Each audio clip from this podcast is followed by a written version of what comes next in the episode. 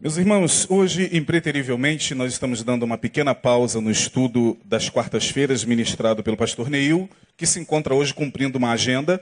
Ele está pregando em cumprimento de uma agenda.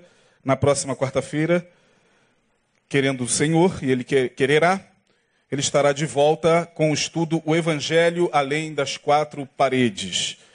Eu queria ler com você a palavra de Deus na epístola do apóstolo Paulo, escrita aos Romanos, capítulo 1, versos 16 e 17. Epístola do apóstolo São Paulo, escrita aos Romanos, ou à igreja de Roma. Capítulo 1, primeiro capítulo desta epístola, versículo 16 e 17. O verso 16 é um verso muito conhecido da maioria de nós evangélicos. Eu queria meditar um pouquinho com vocês sobre, sobre esse texto. E aplicá-lo na nossa vida. O Evangelho, ele precisa ser vivido, ele precisa ser aplicado no dia a dia. Evangelho não é uma filosofia de vida, é um estilo de vida. O Evangelho não é apenas um, um arcabouço de informações que você recebe e vai colocando nos compartimentos da tua mente. O Evangelho é vida, é espírito e vida. Jesus disse: As palavras que eu vos digo são espírito e vida. Portanto, o Evangelho de Jesus, muito mais do que um, um compêndio teológico de informações teológicas sistemáticas e doutrinárias, litúrgicas. Muito mais do que tudo isso, o Evangelho de Jesus é vida praticada, é vida de Deus vivida em nossas vidas no dia a dia. Quando Jesus disse: Eu vim para que vocês tenham o quê? Tenham. A palavra vida ali no texto de Jesus não é bios. Existem duas palavras na língua grega para designar, designar vida. Uma é bios, que tem a ver com essa vida biológica que todo ser vivo tem. Eu, você e o teu cachorro. E a lesma que está passando aí do lado, do lado de fora do tabernáculo. Ela tem bios, ela tem vida. Todo ser vivo na criação tem bios. Da onde vem a palavra biologia, um discurso ou um tratado da vida, ou dos seres vivos. Mas quando Jesus fala, eu vim para que vocês tenham vida, a palavra ali não é bios, é zoe no grego, que significa uma vida que está para além da vida biológica. Uma vida que não é apenas um simples ato de respirar, de acordar, de respirar, de comer, de, de fazer necessidades fisiológicas, urinar, defecar, transar, comer, se movimentar, dormir, acordar. Isso é bios. Jesus está dizendo: Eu vim para que vocês tenham uma vida além dessa vida. Zoe é a vida de Deus. Os gregos entendiam, por isso que Jesus usa, né, o, o Novo Testamento foi escrito em grego e entrou essa palavra ali, porque os gregos antigos entendiam que Zoe era a vida dos deuses agindo na vida dos mortais. Por isso que Zoe ali é vida de Deus numa compreensão do Evangelho, é a vida de Deus na nossa vida. E o texto de Romanos, eu lerei na minha versão, que é um pouquinho mais aproximada das línguas originais, um pouquinho mais do que essa que nós compartilhamos aqui. Essa também é muito boa, é, mas ela ainda está um pouquinho mais distante das línguas originais. Mas vocês podem acompanhar aí nessa versão o texto do apóstolo Paulo que diz: Porque não me envergonho do evangelho de Cristo, pois é o poder de Deus para a salvação de todo aquele que crê, primeiro do judeu e também do grego, porque nele se descobre a justiça de Deus de fé em fé, como está escrito, todos juntos. Mas o justo viverá de quê? Vamos repetir último, essa última frase do apóstolo Paulo no verso 17. Mas o justo viverá da fé. O justo viverá da fé. através do poder de Deus no Evangelho. Porque eu não me envergonho do Evangelho de Cristo, diz Paulo. Porque ele é o poder. Portanto, o Evangelho é poder. Diga, poder. Então, quando a gente ouve o Evangelho, nós estamos recebendo poder. Agora, por que, que eu falo isso? Porque quando a gente vai lá na, na, na língua grega, que é a língua do Antigo Testamento, a palavra poder aí, porque não me envergonho do Evangelho de Cristo, pois ele é o poder, a palavra poder é dunamis. Dunamis. Originou uma outra palavra na nossa língua, dinamite. Quantos aqui conhecem dinamite? Levante a mão. Quantos já viram a dinamite agindo? Tem aí? Tem gente aí, né? Dunamis, dinamite. Porque não me envergonho do evangelho de Cristo, porque ele é dinamite. É o que Paulo está dizendo. Poder aí é dunamis, dinamite. Agora, como a gente pode entender essa palavra dentro desse contexto? Em duas dimensões. Por que, que Paulo está usando dunamis, dinamite? O evangelho é poder. Bom, simples. A dinamite faz o quê? Quem pode dizer bem alto? Ela explode, mas ela não só explode, ela também implode. Explodir, né, o radical ex significa jogar para fora, expulsar, exonerar, mandar para fora. Tudo que começa na nossa língua com ex, né?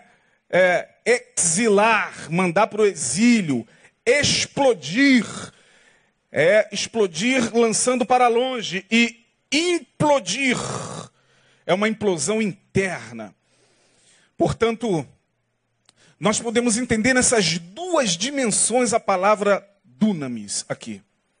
Paulo está dizendo à igreja de Roma, porque eu não me envergonho do evangelho de Cristo, porque ele é dinamite, ele é poder. Primeiramente, dentro do texto aqui aplicado no contexto, ele vai dizer: é o poder de Deus para a salvação de todo aquele que crê. Primeiro do judeu, olha o que Paulo está dizendo, e também do grego. Por que, que Paulo está falando isso aqui? Porque quando o evangelho começou nos seus primórdios, e a maioria de vocês sabe disso, está lá em Atos, no livro de Atos dos Apóstolos, quando o evangelho começou a ser propagado, ele era restrito a um povo. Que povo é esse? Aos judeus. Mesmo depois de Jesus ter trabalhado incessantemente a mente daqueles homens, a mente dos apóstolos e mostrando que ele veio para todos, porque a Bíblia diz que Deus amou o mundo de tal maneira que deu o seu único filho para quê? Todo aquele, independente da raça, independente da, da etnia, independente da religião, independente de quem quer que fosse no mundo. Mas os discípulos não entenderam isso. Logo de início, o que a gente vê é um discurso inflamado do apóstolo Pedro, quando o Espírito Santo desceu ali em Jerusalém. Jesus falou: ficar em Jerusalém até que vocês sejam revestidos de poder. E ser-me-eis testemunhas depois em Jerusalém, Judéia, Samaria e até o quê? Os confins. A mente daqueles homens não abriram. Aqueles homens eram judeus ortodoxos de tal maneira que Pedro, quando pregou o primeiro sermão expositivo sobre o Evangelho, lá em Atos capítulo 13, ele faz aquele sermão magnífico. Em Jerusalém tinha pessoas de todas as etnias, não tinham só judeus, tinham judeus, cítaros, tinha, tinha gregos, tinha romanos, tinha todos os povos, várias etnias ali reunidas. E Pedro prega e diz o texto que naquele dia se converteu 3 mil pessoas. Mas mesmo assim a cabeça do cara era complicada, porque ele estava judaizado. Ele ainda não conseguia entender que o evangelho de Jesus era para todos. Ele estava focado nos judeus. E aí Deus dá uma insistida com ele. Ele está orando numa determinada tarde, ele vai orar, ele vai, ele, ele vai orar, ele estava orando e sobreveio-lhe, diz o texto, um arrebatamento de sentidos. Ele teve um transe. Seus sentidos foram, foram alterados, diz o texto. Um arrebatamento de sentidos é um transe. Pedro estava orando e ele, ele entrou num transe profundo. E nesse transe ele viu um lençol que foi colocado sobre ele e ali vários animais imundos que a lei judaica condenava, que não eram, não eram animais limpos, é, lícitos para o consumo. Então ali tinha porco, ali tinha capivara, tudo aquilo que Deus proibira as pessoas de comer lá atrás, na lei. Ora, ele vê aquele lençol e ouve uma voz. Perceba como religião é algo muito sério na vida do ser humano, sabia? É muito complicado, é mais do que você possa imaginar. Quando a gente fica falando, eu não sou religioso, eu não sou religioso, a gente ainda é muito religioso em algumas coisas, irmãos. Só você olhar para dentro de você, você vai ver resquícios de religiosidade entranhados dentro de você, daquela igreja que você frequentou não sei quanto tempo e ficou dez anos lá, se é a igreja, se é sei lá o que que era, o lugar onde você estava, mas ainda tem coisas lá dentro daquilo que você aprendeu e está aí dentro de você. E por mais que você esteja aqui numa igreja que aparentemente não tem cadeias religiosas e tal, volta e meia essa, essas cadeias religiosas, elas falam alto dentro de você. Às vezes eu converso com pessoas que eu fico tão estarrecido com a maneira e a compreensão que elas têm de algumas questões do Evangelho, que eu fico, meu Deus, mas eu não fico estarrecido por aquilo que elas falam, não. E, e por aquilo que elas colocam diante de determinados assuntos ligados ao dia a dia. Eu fico estarrecido pelo fato de elas falarem que são de Betânia. Hã? Você é de Betânia? Sou. Há quanto tempo? Estou frequentando há uns seis, sete anos. Falei, ouvindo que o pastor Nil prega quarta, domingo de manhã e domingo à noite. É, com essa cabeça. Jesus, irmão, eu fico assim, não é possível. O que, que essas pessoas retêm para falar isso que está falando. Mas é a religiosidade. O lençol abaixa na, diante do cara e ele ouve a voz de Deus. Não foi a voz do diabo, nem de nenhuma outra entidade demoníaca, não. Ele sabia que era Deus falando com ele. O arrebatamento de sentidos foi dado por Deus. E vocês sabem muito bem a ordem de Deus. Quem se lembra? Mata. Pedro, está vendo essas coisas todas imundas diante de você? Tô, mata e come. Jesus falando com ele. Sabe o que ele disse para Jesus? Eu não. Olha que loucura. É a mesma coisa de você, de repente, receber a visita do Espírito Santo, lá no, no teu quarto, e o Espírito Santo, você ter a plena convicção de que é o Espírito Santo está falando com você, e o Espírito Santo fala assim, ó, faça isso. Aí você, de forma nenhuma. Por quê? Porque minha igreja não permite. Isso é esquizofrenia. Meu filho, quem está falando com você é o Senhor da igreja. Faça. Eu não, de maneira nenhuma. A minha, a minha religião não permite. Gente, esse negócio de minha religião não permite é um problema. Minha igreja não permite, meu pastor não permite, minha doutrina não permite, meu grupo não permite. Aí daqui a pouco a pessoa está toda cheia de cadeias, porque ela, ela, ela é tão cerceada e o Neil falou uma coisa muito interessante aqui no domingo. As piores cadeias são aquelas que a gente não vê, são as invisíveis. O cara ainda estava cheio de cadeias religiosas, o apóstolo São Pedro. Hoje venerado como sendo, pelo menos para a igreja oficial, o primeiro papa. Eu não vou comer isso não. Tá doido? Isso é tudo imundo. Aí ele ouve, ô oh, rapaz, não chame de imundo aquilo que eu santifiquei. Tu tá maluco? uma insistência que Deus estava tendo ali com Pedro, mas ele não conseguia sair do murinho judaico. Aí Deus teve que levantar um homem com mais visão, com mais coragem, um homem que tinha mais ousadia e um homem mais desprendido da opinião, principalmente dos grandes líderes da igreja, que foi o apóstolo São Paulo. Por isso que Paulo é considerado o apóstolo dos gentios, porque Paulo ele mergulhou de cabeça. E quando ele se converte, percebe esse, esse murinho que havia de separação entre judeu e as outras pessoas, ele vem e traz essa palavra dizendo: olha, esse muro tem que explodir. Vamos explodir esse muro que separa judeu de grego, que separa judeu de gentio. O evangelho de Jesus é o poder, é a dinamite que explode esse muro. Por isso que ele vai dizer aqui, ó, não me envergonhe do evangelho de Cristo. Olha a palavra de Paulo, pois é o poder de Deus para a salvação de todo aquele que crê. Primeiro do judeu e também do grego. Paulo está dizendo o evangelho é para todos. E se vocês, presidentes da igreja de Jerusalém, Tiago, Pedro e João, não entenderam isso, o problema é de vocês. Eu, eu Paulo, sou o apóstolo dos gentios. E vou pregar para o mundo. Porque o poder de Deus tem que explodir essas paredes que separam os homens. Esse é o contexto aqui. Isso na primeira perspectiva de, do contexto. Hoje eu queria falar da segunda perspectiva desse texto. Bom, e para nós, irmãos, o evangelho é poder para quê? Para que que nós queremos o poder do evangelho?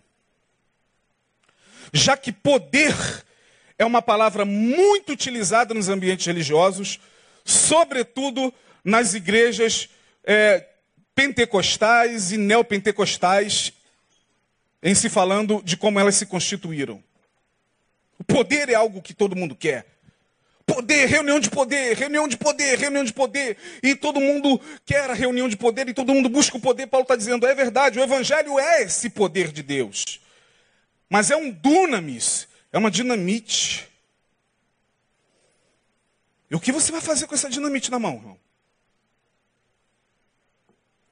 Já que o Evangelho de Jesus é dinamite, Paulo está dizendo, ó, o Evangelho é isso aí, ó. Pega aí. Bum, pega essa dinamite aí. Para fazer o quê? Explodir os hereges? Formar um, uma nova companhia de cruzados e sair por aí explodindo terreiros de macumba? Vamos explodir agora pela cidade do Rio de Janeiro os terreiros de macumba, de umbanda, porque agora nós somos da cavalaria de Jesus. E aí tem uns malucos por aí que saem explodindo mesmo os templos de umbanda, de candomblé ainda se sentem honrados de estarem fazendo um serviço a Deus. Eles se sentem os novos cruzados. Mas será que é para isso mesmo essa dinamite?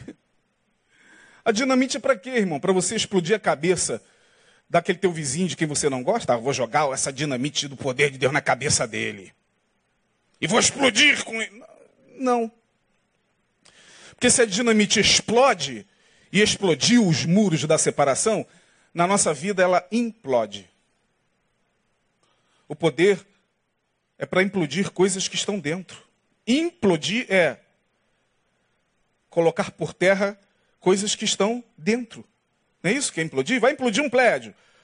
Então o prédio está lá, né, já foi, já foi é, condenado pela defesa civil, e aí coloca-se dunamis, dinamite nele, para implodi-lo. Ou seja, ele não vai explodir, não vai acontecer isso, bum, senão vai ser uma desgraça ao redor, vai ser implodido, ele vai se desfazendo. Portanto, o que Paulo está dizendo aqui, também para mim e para você, é que o Evangelho é o poder de Deus para implodir fortalezas do nosso ego. Porque nós temos muitas muralhas no ego. Por que, que nós Precisamos implodir essas muralhas do nosso ego. Simples. Porque a gente hoje, minhas, meus irmãos, vivemos em um mundo antinatural. Ou melhor, nós hoje vivemos em, em meio a um mundo onde, me expressei mal, algumas coisas que estão acontecendo estão ficando muito comuns. É isso que eu quero dizer. A ordem do mundo está se invertendo. De maneira que aquilo que há alguns anos atrás nós considerávamos antinatural, hoje já está sendo considerado perfeitamente natural. E aí, quando nós lemos esse texto do apóstolo Paulo, o evangelho é esse dunamis, essa dinamite. É para você entender, primeiramente, que você vai ter que carregar essa dinamite, que é o poder do evangelho na sua vida, para fazer implosões no teu ser. Porque você está vivendo em um mundo onde determinadas situações estão se tornando cada vez mais naturais. Resumindo, eu e você daqui para frente viveremos um evangelho antinatural. Como? Simples. No mundo natural, no mundo que não tem Deus, que não tem evangelho, que não tem poder do evangelho na vida das pessoas, poder lá é domínio sobre o outro. Sim ou não? O que é poder? É eu dominar você. O que é poder? É eu controlar você. O que é poder? É eu mandar em você e você calar a sua boca. Porque, afinal de contas, hierarquicamente, eu estou acima de você. O que é poder no mundo dos homens? Poder, dependendo da perspectiva, na perspectiva econômica, poder é quem tem mais o quê? Dinheiro. Dinheiro, e o dinheiro é poder no mundo que a gente vive. Quem falou isso foi um certo homem chamado Meyer, Barão Meyer Rothschild. Ele disse: Me dê o controle dos bancos centrais de cada nação e já não me, não me, não me interessará quem a governe. Dê-me o controle de fabricar o dinheiro de cada nação e eu não estou nem aí para quem está governando, disse o barão Rothschild. E ele cumpre isso até hoje. Poder é dinheiro, poder é, é, é ser forte e dominar o fraco. Isso é poder no mundo natural. Poder é você olhar e intimidar. Poder é você colocar uma arma na cintura, apontar e o outro ficar refém da sua arma. O bandido tem esse poder de apontar a arma e fazer da sua vítima o refém. Porque ele está com o poder de tirar a sua vida. Poder também se manifesta nas leis, na nossa legislação, no nosso poder judiciário, no nosso poder executivo, no legislativo. Poder é domínio sobre os outros.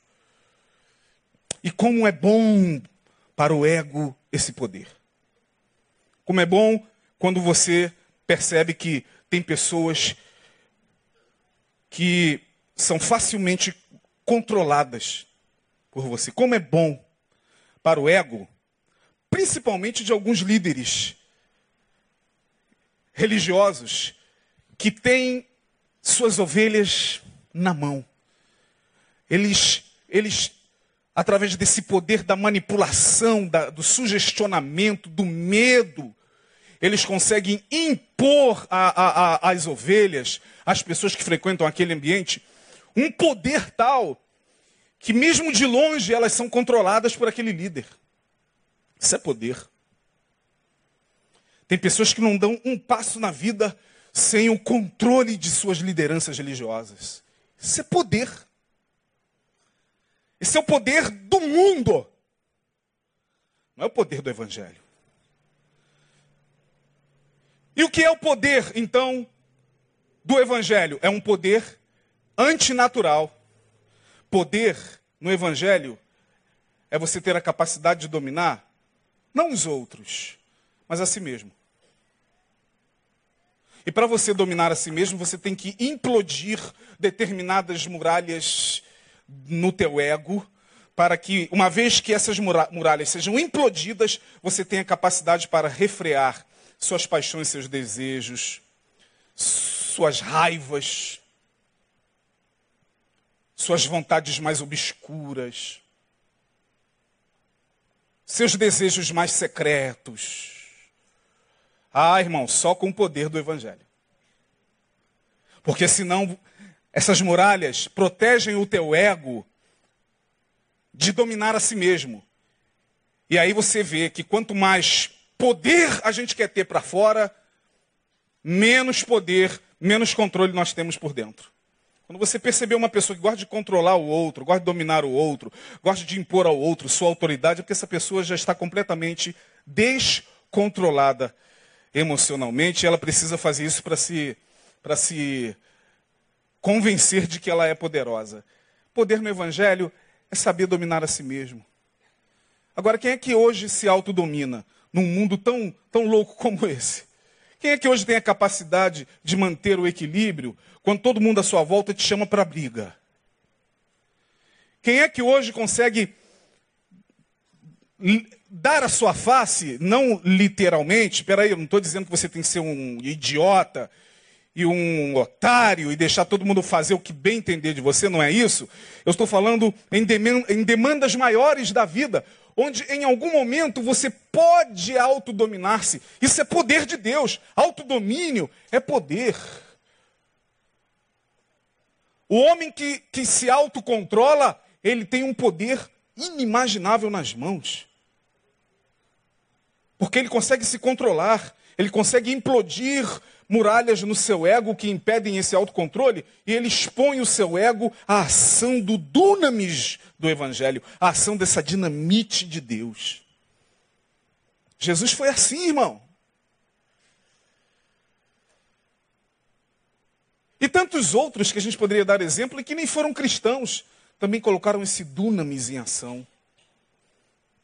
Eu poderia dar de novo aqui o exemplo, vocês já me ouviram falar algumas vezes, Neil também, tantos outros pastores, sobre Gandhi. Gandhi, quando fez a sua marcha até a praia para colher sal, né?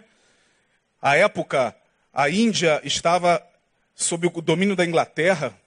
A Inglaterra estava dominando a Índia, estava é, é, despojando a Índia das suas riquezas. Os indianos eram, eram escravos da, da, da, da, da Inglaterra, a, a, na época do colonialismo. Então havia uma pobreza enorme, porque o sal era o produto de economia da, da Índia. O sal. E todo o sal era para, para os ingleses, ia para Londres. E Gandhi, certa feita, reuniu um grupo pequeno e falou: Nós vamos fazer uma marcha até a praia. E vamos colher o nosso sal, porque o sal é nosso. Só que ele foi avisado: se você fizer isso, os soldados ingleses que estão em solo indiano não vão deixar você passar. Ele falou: não, nós vamos passar. Mas com que armas? Olha aí, olha o poder. Com que armas? Ele falou: a nossa arma será o Hainshah e o Satyagraha. Isso na língua hindu, sabe o que significa? Ele reuniu o povo, quatro horas da manhã, em jejum, e disse: Quem está disposto a essa guerra? O Haimshah e o Satyagraha significa nós não vamos devolver a violência com a violência. Nós não vamos verbalizar a violência contra eles. E nós não vamos mentalizar a violência contra eles. Quantos estão dispostos? Metade recuou. A outra metade disse: Eu vou, então vamos. E aí todas as televisões do mundo todo, principalmente as autoridades inglesas, ele não vai fazer isso, ele não vai fazer isso, ele é louco. Ele não vai. Quem viu a história de Gandhi, ele foi de manhã.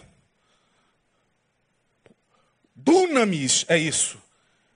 É o poder, é o poder que não vem pela violência. Os soldados ingleses com cacetetes, o responsável pela, pela, pela guarda inglesa chegou até Gandhi com reverência. Ele sabia quem era Gandhi. Ele disse: Mahatma, não faça isso. Não passe no nosso meio, porque vocês serão agredidos. Nós temos ordem de Londres para agredi-lo. Ele falou: Nós vamos passar, meu amigo, porque essas pessoas são simples, o sal é nosso. e tudo que elas têm é o sal. Por favor, Mahatma, não faça isso. Vocês estão desarmados. E falou: Não, nós temos uma arma muito, muito poderosa. Aonde? Dunamis. A arma é o Satyagraha o Haimsha. Nós não vamos devolver a violência, não vamos verbalizar a violência, nem pensar a violência. E foram. E quando ele passou no meio dos soldados, o primeiro ganhou uma pancada, pum! E caiu, sangue jorrando. E nenhuma reação. O outro, pá! Tomou uma pancada. E os soldados foram batendo e não havia reação. Em dado momento, o mundo todo vendo aquilo, não havia reação. Porque a lógica, você vê isso todo dia. Todo dia na televisão, a lógica é: bateu, levou. Ah, camelões contra a guarda municipal. Ah, nem assim. Ah, daqui a pouco tá voando caixa de não sei o quê. Ah, não. Quando o terceiro ganhou a pancada e caiu, os soldados ingleses batiam tanto que não tinha reação. Eles foram tomados por um terror enorme. Se sentiram muito covardes. E começaram a parar de bater e dizer: Eu não vou mais bater nessas pessoas, porque elas não reagem. Tudo que eles queriam era o quê? Toda ação gera o quê? Lógico, bateu, levou. Não aconteceu reação. Os soldados, tomados de um terror, foram largando os cacetetes. Alguns deles se juntaram até a marcha e foram junto com Gandhi pegar sal na praia. As autoridades ficaram paralisadas. O homem que controla a si mesmo é muito mais perigoso do que o homem que tem, tem armas na mão. Esse é o poder de Deus. O Evangelho é poder, antes de tudo, de dominar a si mesmo. No mundo natural, a ofensa ela tem que ser revidada. Afinal, não temos sangue de barata. Quantos já falaram isso aqui? Eu não tenho sangue de barata. Seja corajoso. Já falou isso? Eu já algumas vezes. Tenho sangue de barata, não, hein? Sou crente, eu tive um tio, ele está falecido agora, evangélico, né? Irmão da minha mãe biológica, que mora lá em São Paulo. O meu tio andava com uma pasta. E aí uma vez eu estava lá na minha mãe, fui visitar minha mãe, ele chegou, ô sobrinho, quanto tempo não te vejo e tal. Eu falei, e aí, tio, beleza? E como é que tá? Tudo bem, graças a Deus. O Senhor é bom, né? Graças a Deus. Jesus é maravilhoso, é, tio? Poxa, e como é que tá a família? Tudo bem, é, com a graça de Deus e tal. E ele falou, Senhor é muito bom. Começamos, começamos a falar, do... aí ele abriu a pasta dele, eu vi uma Bíblia e uma arma. Eu falei, tio, é o que eu estou vendo mesmo? Ele, o quê? Arma? Claro. Eu carrego as duas, eu, dependendo da situação. Falei, tio, caramba, meu. Ele carregava a Bíblia e a arma. Dependendo da situação, ele usava a arma mesmo de fogo. Tudo vai depender da reação do oponente. Porque no mundo natural, a ofensa tem que ser revidada. Afinal de contas, nós temos muralhas dentro de nós de defesa contra as pessoas. Está todo mundo hoje com suas muralhas. Todo mundo está se defendendo de todo mundo, né? Todo mundo está com medo de todo mundo. Quando uma pessoa chega até você, você já erige uma muralha para não ser atingido pelas ofensas dela. Tem gente que é muito vulnerável à ofensa. Tem gente que sofre de ofendite aguda. Né? Outro dia a gente fala sobre o que é ofendite aguda e ofendibilidade crônica. São duas doenças. Tem gente que é muito vulnerável à ofensa, como se é vulnerável à chikungunya, à gripe. Qualquer coisa ofende. Se me ofender, eu revido, não tenho sangue de barata. Pisou no meu pé. Ah, eu viro bicho, irmão.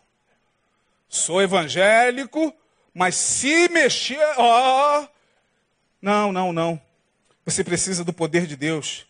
Porque no mundo natural a ofensa tem que ser revidada mesmo. Mas no Evangelho, a ofensa é revidada com tolerância, amor e perdão. Está disposto a encarar, irmão? Me ofendeu, perdoa. Mas ele me ofendeu, mas Jesus está mandando você perdoá-lo. Jesus está mandando você orar por ele, pedir o bem para ele. Não é orar por ele como alguns crentes, né? Dia 23 de abril foi dia de quê? Quem lembra? São Jorge o quê? Ele é chamado de São Jorge? Hã? Guerreiro. Aí no dia 23 eu estava conversando com algumas pessoas da família. Eu falei, nós também temos nossos, nossos, a, a nossa, nosso sincretismo, hein? Que é isso, pastor? Temos. O povo evangélico também tem seu São Jorge Guerreiro. Que é isso, pastor? É Jesus, na cabeça de alguns crentes, age igualzinho São Jorge. Pode ter certeza. Mexeu com ele, eu vou. Jesus, o cavaleiro do céu, pega a tua espada e me protege desse cão. Né? Aí no dia 23 a gente via os devotos de São Jorge, pelo menos eles são mais sinceros, né? E aí um camarada dando entrevista muito engraçado no, no RJTV, ele falando lá, né, que armas de ferro não me atinjam, que os meus inimigos têm olhos, mas não me vejam, que os meus inimigos se levantem contra mim e caiam todos por terra. Que eu falei, pô, conheço esse negócio, caiam todos por terra. Esse linguajar me é conhecido. Né?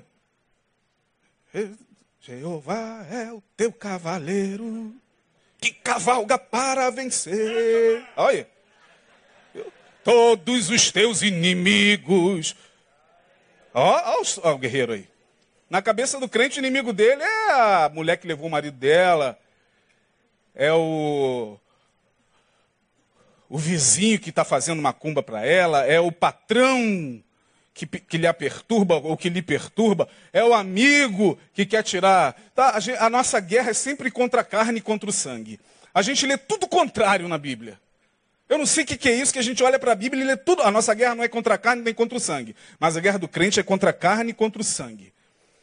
Porque ele não entende que no Evangelho o poder de Deus não é para você evocar Jeová, o cavaleiro, como se evoca Ogum. Não é para você ficar orando, pedindo a Deus, ó oh, Deus, faz justiça. Tem gente que ora assim, ó, faz justiça, baba escorre. Faz justiça, Senhor. É o teu servo que está te clamando. É o teu servo. Oh, Senhor, estou sendo humilhado. E Jesus olha assim. Ele, ele ainda não entendeu que faz parte da vida ser humilhado, ser ofendido. Faz parte da vida porque Jesus foi humilhado, Jesus foi ofendido, Jesus foi chamado de Beuzebu. Alguém já chamou de Beuzebu? Quem aqui já foi chamado de Beuzebu? Capeta, Beuzebu. Jesus foi chamado de Beuzebu. Os fariseus, você está expulsando demônio porque você é, é, pelo dedo de Beuzebu, seu cão. Aí Jesus, tá bom. Se eu sou Beuzebu, se eu expulso o demônio pelos, pelo espírito de Beuzebu, os vossos filhos expulsam por quem? Jesus não se irava. Me chama de Beuzebu não, eu sou filho de Deus, hein? Pai, ó oh pai! Fulmina, pai! Ataque cardíaco neles, pai. Estão me chamando de Beuzebu, pai. Ô, oh, pai. Ô, oh, oh, pai, estão me chamando de Beuzebu, pai. O senhor vai ficar calado? Não, Jesus. O que dizem os homens sobre mim? Ih, o senhor quer saber mesmo? O que é estão falando aí nas redes? Vou abrir aqui, peraí. Vamos lá no, no Instagram. Vamos no Face. Ih, Jesus, estão falando aqui, ó. Pode falar? Jesus, estão falando que o Senhor é um enganador. Estão falando que o Senhor é um falso profeta. Estão falando que o Senhor é um 7-1. É um maluco retardado que está aí Estão falando que o Senhor. Olha, estão falando cada coisa aqui do Senhor. Imagine se Jesus não tivesse esse poder de Deus. Mas se Jesus fosse eu e você. Que? Dá isso aqui! Não acredito! Como é que essa pessoa pode falar isso de mim? E a ofensa no mundo natural é revidada com ofensa. E Jesus nem se apavorou. E vocês, o que, que vocês dizem sobre mim? Aí Pedro dando uma de. Tu és o Cristo! Ah, até parece que foi você que, que falou isso. Foi meu pai que te revelou, bobo. Nem você sabe quem eu sou se o pai não revelar. Quer que eu diga uma coisa para você? As pessoas só sabem de fato dizer quem você é se o pai revelar. No mais, é aquilo que você já está aprendendo aqui toda quarta-feira e todo domingo. No mais, eles vão deduzir o que você seja. No mundo natural, grande é o que se mede pelo quantificável. O que, que, o que, que significa grande ser medido pelo quantificável? Quanto mais se tem, mas se é. Se é pelo que se tem. Pô, esse cara é fera, hein? Por quê? Caramba, tu já viu lá o carrão dele, rapaz? Meu Deus, olha que coisa. Esse tem, hein? Esse tem. E a gente já vai falando sem saber. De repente é um, um mau elemento, é um cara que está vivendo é, a custo de sangue com aquele carro, mas a gente cresce logo os olhos, porque no mundo, grande é o que se mede pelo quantificável. Né? No mundo natural, grande é aquilo que a gente mensura, é aquilo que dá para se medir. E no, no Evangelho, no Evangelho, o quantificável nada é, pois o que é não é mensurável. No Evangelho, o que é não se mede. O reino de Deus é de paz, justiça e alegria onde? No Espírito Santo. Isso se mede. Isso, isso, isso tem cifras na conta bancária disso. Na, na tua conta bancária tem as cifras da, da, da, da paz, da alegria e do Espírito Santo, daquilo que são valores no reino de Deus. Está lá na tua conta bancária, acessa aí. Vê quanto você tem na sua conta bancária de justiça, de paz. Isso não se mede. Porque lá fora as pessoas se impõem pelo que elas têm. No mundo natural, você vê isso o tempo todo. Você vê na praia isso, pessoas bestas. Porque acham que estão ali ocupando aquele espaço, um outro que elas julgam inferior pela cor ou pela aparência, e que chega já, já lhes causa um certo mal-estar. Porque elas acham que, porque têm, elas são alguma coisa. Meu Deus, quanto engano. Por isso que o evangelho não é para todo mundo mesmo, não. Jesus Cristo, eu não estou aqui querendo ficar falando e usando comerciais de outras denominações, porque é tão, tão, tão ruim para a gente ficar trazendo essas coisas aqui no púlpito, mas eu fico assim com o coração na mão, com pena daqueles irmãos, pena, gente, que eu tenho mesmo. Daqueles irmãos que aparecem na televisão falando, Jesus entrou na minha vida porque eu tinha uma barraquinha de cachorro-quente, hoje eu sou dono da fábrica de salsicha, eu tinha. Uma, uma, hoje eu sou, eu, sou, eu sou dono da fábrica de pão e eu era office boy, hoje eu estou mandando na empresa toda, tem 200 funcionários sobre. É só pelo que tem, pelo que tem, pelo que é mensurável, pelo que é medido. Falei, meu Deus, Senhor, abre os olhos, ó Deus, dessas pessoas, para que elas entendam o que é o Evangelho. O Evangelho não se mede pelo que se tem, mas sim pelo que se é. E o que se é não se mensura. No mundo natural, sucesso tem a ver com o quê? Chegar lá. Quantos querem chegar lá? Irmão, você quer chegar lá, irmão? Hoje é a noite. Aí todo mundo, ó, oh, quero chegar lá. Lá onde? Sei lá. Mas eu quero chegar lá. Eu quero fazer sucesso. Eu quero estar na crista da onda. Eu quero ser o youtuber da, da, da vez eu quero também uma fatia e tal. E sucesso no mundo natural é essa competitividade do mundo mesmo. Onde, por vezes, para chegar lá, um manda matar o outro. Manda matar mesmo, irmão. Faz emboscada para eliminar o concorrente. Tem pastor que manda matar pastor. Você já viu isso aí pelas redes? Faz uma busca aí que você vai ficar desesperado pela quantidade de casos. De pastor que manda matar o outro porque o outro está crescendo e como tudo para eles é, é o, sucesso tem a ver com quantidade, tem a ver com glamour, tem a ver com luzes, tem a ver com, com a cara na foto, de neon na frente de suas igrejas, rindo com a mulher é, para eles sucesso é isso. E se alguém interpelar esse sucesso, eles mandam eliminar muitos deles, mafiosos. É, tá pensando que é só um congresso nacional, é?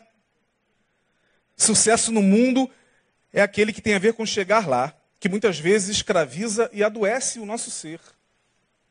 E às vezes é tarde demais para retornar. Se lutou tanto pelo sucesso, que hoje já não se sabe mais quem se é. Se virou um consumo de massas, né? Como os artistas. Eu estava vendo aquele menino dando uma entrevista, o, o esse garoto aí que está fazendo muito sucesso, não é o Lan Santana, não, o outro. Meu Deus do céu, é, é, chega a ser tão famoso quanto o Luan Santana. No mesmo ritmo. Rapaz, é porque eu não sou muito fã, né? Eu, eu, ouço algumas coisinhas aqui e ali. Sou muito fã desse ritmo, né? Mas é um cara aí, um garoto novo, barbudinho. Hã? Gustavo Lima. Ele dando uma entrevista e falando da depressão dele, falou, não aguento mais, eu, a minha vontade é parar, eu estou em depressão, não aguento mais, eu não sei mais quem eu sou. Por quê? Porque agora é algo quase que sem retorno. Ele chegou lá, amém, foi pelo esforço dele, foi. Está fazendo sucesso? Tá. Todo mérito para ele. Eu não estou aqui criticando, não. O problema é quando você vai percebendo que a vida é mais do que isso, sabe? Que a vida não é só fama, não é só dinheiro, não é só sucesso. A vida tem a ver com coisas que não se mede, paz, alegria, é, certeza de que, de que o Senhor está conosco todos os dias, independente das situações e ele estava falando, e tantos outros artistas. Eu estava assistindo uma entrevista de um grande artista americano, talvez um dos maiores artistas de todos os tempos, dando uma entrevista com um olhar caído, chamado Bob Dylan. Quem não conhece Bob Dylan aqui? Pelo amor de Deus! E ele falando: o que eu fiz para chegar onde eu cheguei não tem mais retorno. O repórter ficou assustado e falou: você fez algumas coisas que, que para você não tem mais retorno, ele fez, e coisas muito sérias. O olhar dele abaixou, e ele diz: Eu sei que eu serei cobrado. É o sucesso. É o sucesso. Eu quero correr para acabar na hora. No mundo natural, sucesso tem a ver com chegar lá. E sucesso no Evangelho? Sucesso no Evangelho é aquele que nos liberta do sucesso segundo o mundo. O sucesso é ser feliz com Jesus, com a família, com os amigos, se contentando, como diz Paulo, com aquilo que se tem, não pelo fato de você não correr atrás para ter coisa melhor. Não é isso que Paulo está dizendo. Não é você ficar ali, ah, tá bom, essa vidinha aqui. Não, se você pode estudar, se você pode trabalhar, se você pode prosperar, faça isso, mas sempre com ações de quê? de graças. Porque se hoje você mora nessa casa com três, quatro cômodos, cinco, seis, sete, talvez um dia você, como eu, morou numa casa de dois cômodos. Eu, quando casei, morei numa kitnetzinha, cedida gentilmente pelo meu sogro. Olha, fica para vocês essa kitnet aqui nos fundos do armazém dele, aqui na Nogueira, há 29 anos atrás. Estamos em 2019, 18. Há 18 anos atrás, casei em 90. E quando eu ia tomar banho, entrava no banheiro, minha esposa tinha que sair. Espera aí que eu estou saindo, porque senão não dava. O banheiro era um por meio. A gente tomava banho assim, né? E eu não me lembro. Não estou querendo aqui, minha gente, dar uma de, de. Não é jactância da minha parte, eu não me lembro de ficar amargurado. Ah, casa maldita. Onde está Deus que não me dá uma casa ampla, um lugar melhor? Onde o Senhor está? Eu tinha vontade de sair dali, muita. Meu filho nasceu, dormiu, dormia na cama com a gente. Às vezes a gente tinha que, que botar ele mais lá para o canto, né? para ver televisão melhor.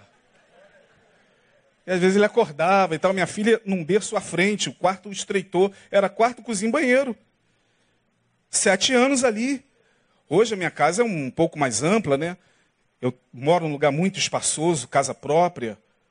Mas por quê? Porque a gente tem que aprender a dar graças por aquilo que Deus permite a gente ter, sabe?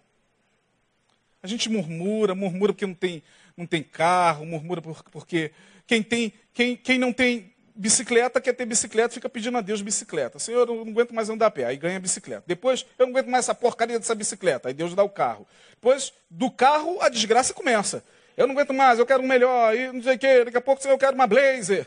E daqui a pouco eu quero um tanque de guerra que está aqui em cima, Senhor. Me dá esse tanque aqui de guerra, eu quero ficar protegido quando for para o trabalho. Ah, quem me deve ter esse tanque aqui do, do, do, dos militares. Ah, nós somos insaciáveis. Uma coisa esquisita, cara. No final, o que conta é o que você é. Porque naquele grande dia, quando você fechar os olhos aqui nesse mundo e abri-los na eternidade, conta o que você é diante de Deus, não o que você tem. Você não é o faraó. E nem o faraó que enterrava todos os bens com ele, quando chegava na eternidade, ele era ele e o que ele foi. Somos aquilo que somos pela graça de Deus. Por isso que Paulo vai falar: sou o que sou pela graça de Deus. Sucesso no Evangelho é ser feliz. Ser feliz por mais um dia que o Senhor nos deu. Olha que benção, você está aqui, irmão. Abre aí o aplicativo, se você tem um aplicativo, abre aí o OTT. Conhece esse aplicativo agora? OTT, onde tem tiroteio. Tá aí, ó. Se você quiser baixar, tá aí no, no player aí. Você bota lá no OTT, tá lá, gente, é assustador. Eu baixei, eu baixei, eu falei, não acredito. Baixei, é assustador. Tu vai só abaixando tiroteio em Coelho da Rocha, agora sete horas, tiroteio Cidade de Deus, não sei o quê, em Realengo, tiroteio, não sei o quê, Coelho, Nova Iguaçu, não sei o quê, Atibaia, tiroteio também, Angra dos Reis, tiroteio, em Paraty também. Falei, meu Deus! E tiroteio em tudo quanto é lugar. E você está aqui. Você foi e voltou e a graça de Deus protegeu. Aleluia! Isso é sucesso. Isso é sucesso, irmão. Você foi, voltou, trabalhou, estudou, está voltando para sua casa e vai chegar em paz. Isso é sucesso hoje. As pessoas querendo ter o sucesso do, do, do sei lá, do Whindersson. Ah, quem dera se eu fosse esse Whindersson. 50 milhões de seguidores. Para que, que você quer 50 milhões de seguidores, meu Deus? Já basta seus filhos e sua esposa te seguindo. Tá bom. Tá bom. Não é? E às vezes você às vezes quer ficar um pouco sozinho. Não fica, fica por aí hoje. É. Ô pai, vê se me erra hoje aí, só, só um minutinho. Vou aqui descansar. Para que, que a gente quer 50 milhões de seguidores? Essa, essas pessoas estão enlouquecendo por causa do sucesso.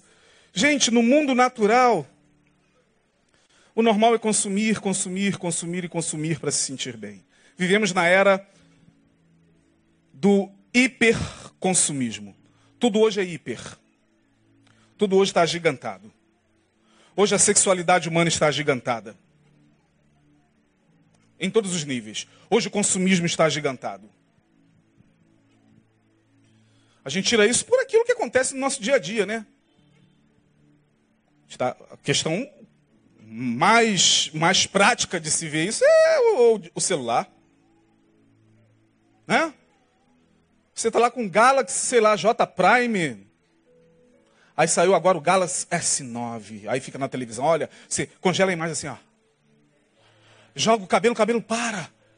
Meu Deus, eu quero esse. 3.900, 4 mil reais. Um celular, mas tem gente que, não, eu quero, eu vou pagar nem que seja, mas eu quero o S9, porque, sabe, é como o Karl Marx disse. Marx falou uma coisa muito interessante, ele diz que o objeto ganha vida. Foi Karl Marx quem falou isso. O objeto, no, no, no mundo capitalista, ele ganha vida. Você, quando sai da loja com, com S9, com um iPhone, aquilo ali não é só um celular para você, aquilo ali ganha vida. Aquilo ali é um fetiche. Marx fala isso, um fetiche do objeto. Pode observar que você fica assim o dia todo. É isso, fetiche é isso. Ó, oh, aquela cara de, de que está em transe por causa do, do objeto, um objeto. E vai comer com o objeto aqui. É quase que um, um, uma tara, uma coisa sexual mesmo. Uma coisa táctil.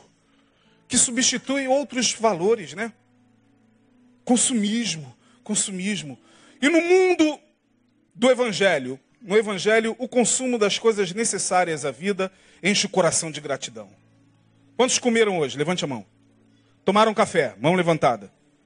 Quantos comeram uma coisa bem gostosa que queriam comer hoje? Levante a mão. Olha aí, gente.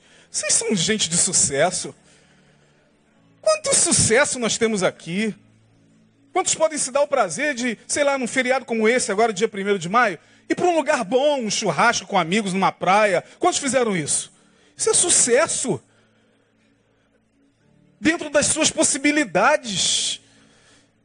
Tem gente que está matando por causa do, do, do, iPhone, matando por causa do S9, matando, matando avós, matando pais. O Senhor não me deu aquele dinheiro para comprar, vou te matar. E gente do céu tramando o sequestro dos pais. Filhos que tramam sequestros dos próprios pais para extrair dinheiro. Para quê? Para comprar o S9. Terminando, 9h25 estamos no horário. No mundo natural, o normal é consumir, consumir, consumir e consumir. No Evangelho, você precisa do poder de Deus. Para quê? Para consumir as coisas necessárias à vida e ainda assim dar graças. Só pelo dunamis, só pelo poder, só fazendo essas implosões na consciência. A dinamite é para isso, o poder é para isso. Poder não é só para você ficar dentro de um templo, duas horas de culto, é, pulando de um lado para o outro, falando línguas, isso é muito bom. Gente, eu sou oriundo de igreja pentecostal. Eu não estou aqui para ficar falando contra um lugar que eu vim. Da onde vim? Eu vim de lá, eu vim de lá pequenininho. Como dizia essa aí que faleceu, a Dona Ivone Lara. Vim de lá, eu vim de lá, pequenininho. Falou de igreja pentecostal, para mim eu já vi tantas loucuras que caberia um livro do tamanho da Bíblia se eu escrevesse. Minha trajetória no mundo pentecostal. Daria um livro assim, ó. Então eu sei que as pessoas hoje querem o poder para quê? Para mostrar às outras que ela, elas foram lá na reunião e vieram cheias de poder. Por que, que as pessoas fazem retiro de carnaval? Ah, para quando voltarem do retiro, voltarem cheias de poder. E eu fiz muito isso. Aí voltava, no dia seguinte eu estava assim, ó, com o peito estufado, olhando para quem não foi no retiro. Aleluia. Tudo na carne, eu estou cheio do poder. Buscamos a Deus os quatro dias. E por dentro, uma vontade louca de estar fazendo tudo aquilo que ele fez. Mas a gente quer, a gente quer se sobrepor, porque para poder na cabeça das pessoas é isso. Gente do céu. E Paulo está dizendo: não, o poder é o dunamis, é, é a dinamite de Deus para implodir a tua consciência. Terminando. No mundo natural é tudo isso, e no mundo do evangelho é o mundo antinatural. Daqui para frente a gente vai ter que viver nesse mundo de forma antinatural. Porque natural é tudo isso: poder, controle, consumismo, sucesso a gente vai ter que aprender a viver de forma antinatural. E de que mundo nós estamos falando? Terminando agora. De que mundo? Pastor, o senhor falou de mundo, no mundo, no mundo. O mundo, a palavra mundo, cosmos, no grego, é uma palavra que se refere, aqui, nesse contexto, ao sistema mundo. Ao sistema de iniquidade controlado pelo príncipe deste o quê? Paulo vai dizer, o príncipe deste mundo. O mundo do controle, o mundo da hegemonia de poder, o mundo das conspirações, o mundo das tramas ocultas, políticas, econômicas e religiosas. O mundo, Jesus falou, esse mundo é controlado pelo príncipe deste mundo, que cegou o entendimento dos incrédulos, para que não lhes resplandeça a luz do evangelho. Esse mundo, esse a palavra mundo, cosmos, tem três sentidos: o mundo, criação. O mundo, o mundo foi criado por Deus, então cosmos ali é criação. O mundo tem a ver com pessoas, porque Deus amou o quê? O mundo de tal maneira, ou seja, Deus amou as pessoas de tal maneira, é o texto. E o mundo tem a ver com sistema de iniquidade. Não ameis o quê? O mundo. O mesmo João que disse em, em 3,16, Deus amou o mundo, vai falar lá em, em, em 1 de João 2, 2, 15, se eu não me engano. 2,15. Não ameis o mundo. Ué, como assim? Deus amou o mundo. Aí vem João, não ame o mundo. Porque se você amar o mundo, o amor do Pai não estará em você. Ah, mas foi você mesmo que disse na, no Evangelho lá atrás, que Deus amou o mundo. É, cosmos ali Deus amou o cosmos, o mundo, as pessoas, de tal maneira que deu seu filho. Aqui é o mundo sistema. E o sistema chamado mundo, diante do qual nós estamos, debaixo do qual vivemos, é um sistema de iniquidade. De iniquidade. Quem governa o mundo é o príncipe deste mundo. Por isso que o mundo está como está. O mundo está bom, gente? Sim ou não? O mundo, o sistema, sistema econômico, político, financeiro, está bom ou não está? Sim ou não? Pô, mas por quê? Ah, porque tem alguma coisa que está controlando a mente dos governantes. Tem algum poder, não tem? Que faz com que os governantes o tempo todo deixem o mundo como o mundo está. Fazendo os pobres ficarem cada vez mais pobres, os ricos cada vez mais ricos, eliminando parte da população com enfermidades, com contaminação de alimento, com, com, com esse sistema precário de saúde, que é para eliminar mesmo as pessoas. Você está assustado com a saúde pública? Isso é para eliminar o pobre. Tem pobre demais no mundo. Eles querem um mundo com menos gente. Vamos eliminar pobres, negros, favelados. Vamos eliminar. Porque no mundo deles, dominado pelo príncipe deste mundo, essa gente não tem vez. O mundo é esse sistema de iniquidade, de perversidade, de disputas, de comparações, hierarquias opressoras, lideranças tomadas pela soberba, idolatria a imagens e a homens. Minha gente, quanta idolatria a homens.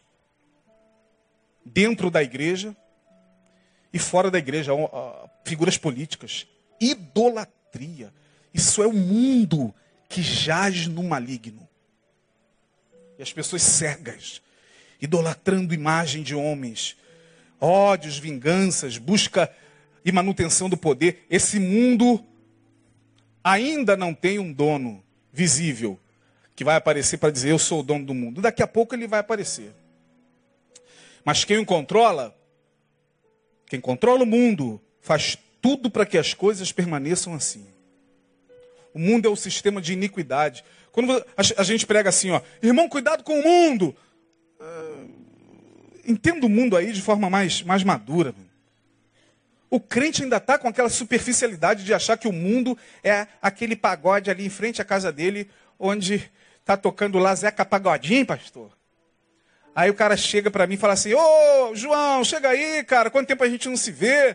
É um amigo da infância que, você, que chama você, mas aí tá lá rolando Zeca Pagodinho, ai, ai, Oi, ai, ai. Aí você, sangue de poder, vou para o mundo nada. Aquilo lá é o um mundo. Não, não é isso. O mundo não tem a ver com. Jesus iria, talvez. Jesus chegaria lá, ah, oi, ai, ai. ele talvez não sambaria. Mas ele ia esperar o pessoal acabar, a rapaziada ia tomar gelada, e daqui a pouco ele ia falar: Olha, o reino dos céus é semelhante ao samba. Que bate, bate, bate, com batidas incessantes, até que alguém ouça sua voz e abra o coração. Aí. Jesus era maravilhoso. Aí o crente fica achando que o mundo é a, sei lá, a festa que vai ter de aniversário da prima dele. A pastor, não sei se vou, não, sabe por quê? Porque, irmão, você não vai, não é sua prima, não é sua tia, não é o seu afilhado. É, mas lá eles botam aquelas músicas do mundo. Falei, quais as músicas do mundo? Ah, sei lá, pastor. É, essas coisas aí. É porque minha boca só louva o Senhor. Só sai dos meus lábios louvor e adoração. Mas você acha que, que, que é isso que Deus quer? Que você cante? Aleluia, o Senhor é santo, o Senhor é santo. Eu, eu, eu, eu adoro o Senhor, mas Deus já sabe que Ele é santo. Precisa você ficar lembrando a Ele o dia todo, irmão. Lembre a Deus que Ele é santo, sendo santo no meio de pessoas onde Ele estaria. Seja santo lá. Você não precisa estar lá por opção, mas, poxa vida, a gente deixa de estar em alguns lugares estratégicos, porque a gente acha que mundo é isso. Não, o mundo, ele não está fora, ele está dentro. É a iniquidade, a perversidade, a maledicência. Vocês ouvem isso aqui, gente, eu não estou repetindo o que o pastor prega. É a maledicência, é o desejo de vingança que está dentro. E estando dentro é o poder de Deus que tem que implodir pelo seu poder isso. Por isso que o evangelho é o poder de Deus. Dunamis, dinamite para implodir o quê, pastor? Para implodir dentro de você o mundo. Esse mundo que vai se formando sem que a gente saiba. Esse mundo que nos impede de ver a glória de Deus e de viver o evangelho de Jesus. Portanto, nessa noite, minha gente, vamos orar e pedir mais poder. Quantos querem mais poder? Agora, não é esse poder para sair falando por aí que você tem poder. Não, é poder. Deus, implode em mim aquilo que é do mundo, para que eu possa viver o teu evangelho. Implode essas fortalezas de Satanás instaladas dentro da minha alma, desejos de vingança, ódio, incapacidade de perdoar, de olhar para o meu irmão e não julgá-lo pela sua sexualidade, pela sua aparência, os preconceitos, implode isso pelo teu poder. Aí sim, você vai ver o que é o poder de Deus na sua vida. Que Deus abençoe a todos. Amém? Vamos ficar de pé. Quarta-feira que vem, pastor Neu, com a continuidade do estudo. Dê a mão à pessoa que está ao seu lado. Vamos orar. Tenha uma boa semana. Deseja ele uma boa semana. Uma semana de poder. Diz para ele. Uma semana de poder, irmão. Semana de poder. Domingo que vem ceia. Não sei se será de manhã ou noite. Eu não me lembro a última. Não me lembro. Vai ser noite. Tá, então é um mês de manhã e outro mês à noite.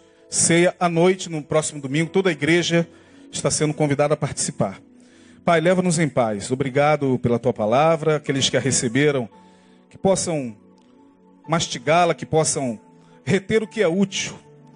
E que nós possamos a cada dia nos esforçar para que o teu poder, ó Deus, nos faça não se envergonhar do teu evangelho nesses dias.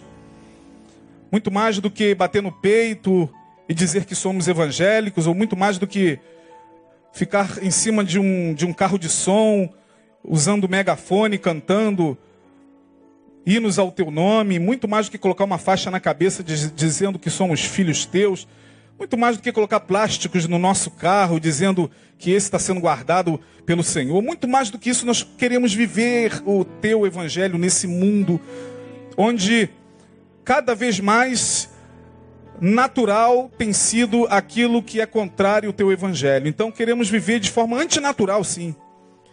Porque antinatural está se tornando o teu evangelho nesse mundo. Ajuda-nos. Ajuda meus irmãos, ajuda todos quantos aqui vieram para receber a tua palavra e leva-nos em paz. Debaixo das tuas mãos santas, no nome poderoso de Jesus, nós te pedimos e já te agradecemos. E que teu grande amor, que a graça de Jesus Cristo e que a comunhão do Espírito Santo esteja derramada, estejam derramadas sobre a tua igreja, hoje e sempre. Amém e amém. Teu melhor aplauso, boa noite. Até domingo.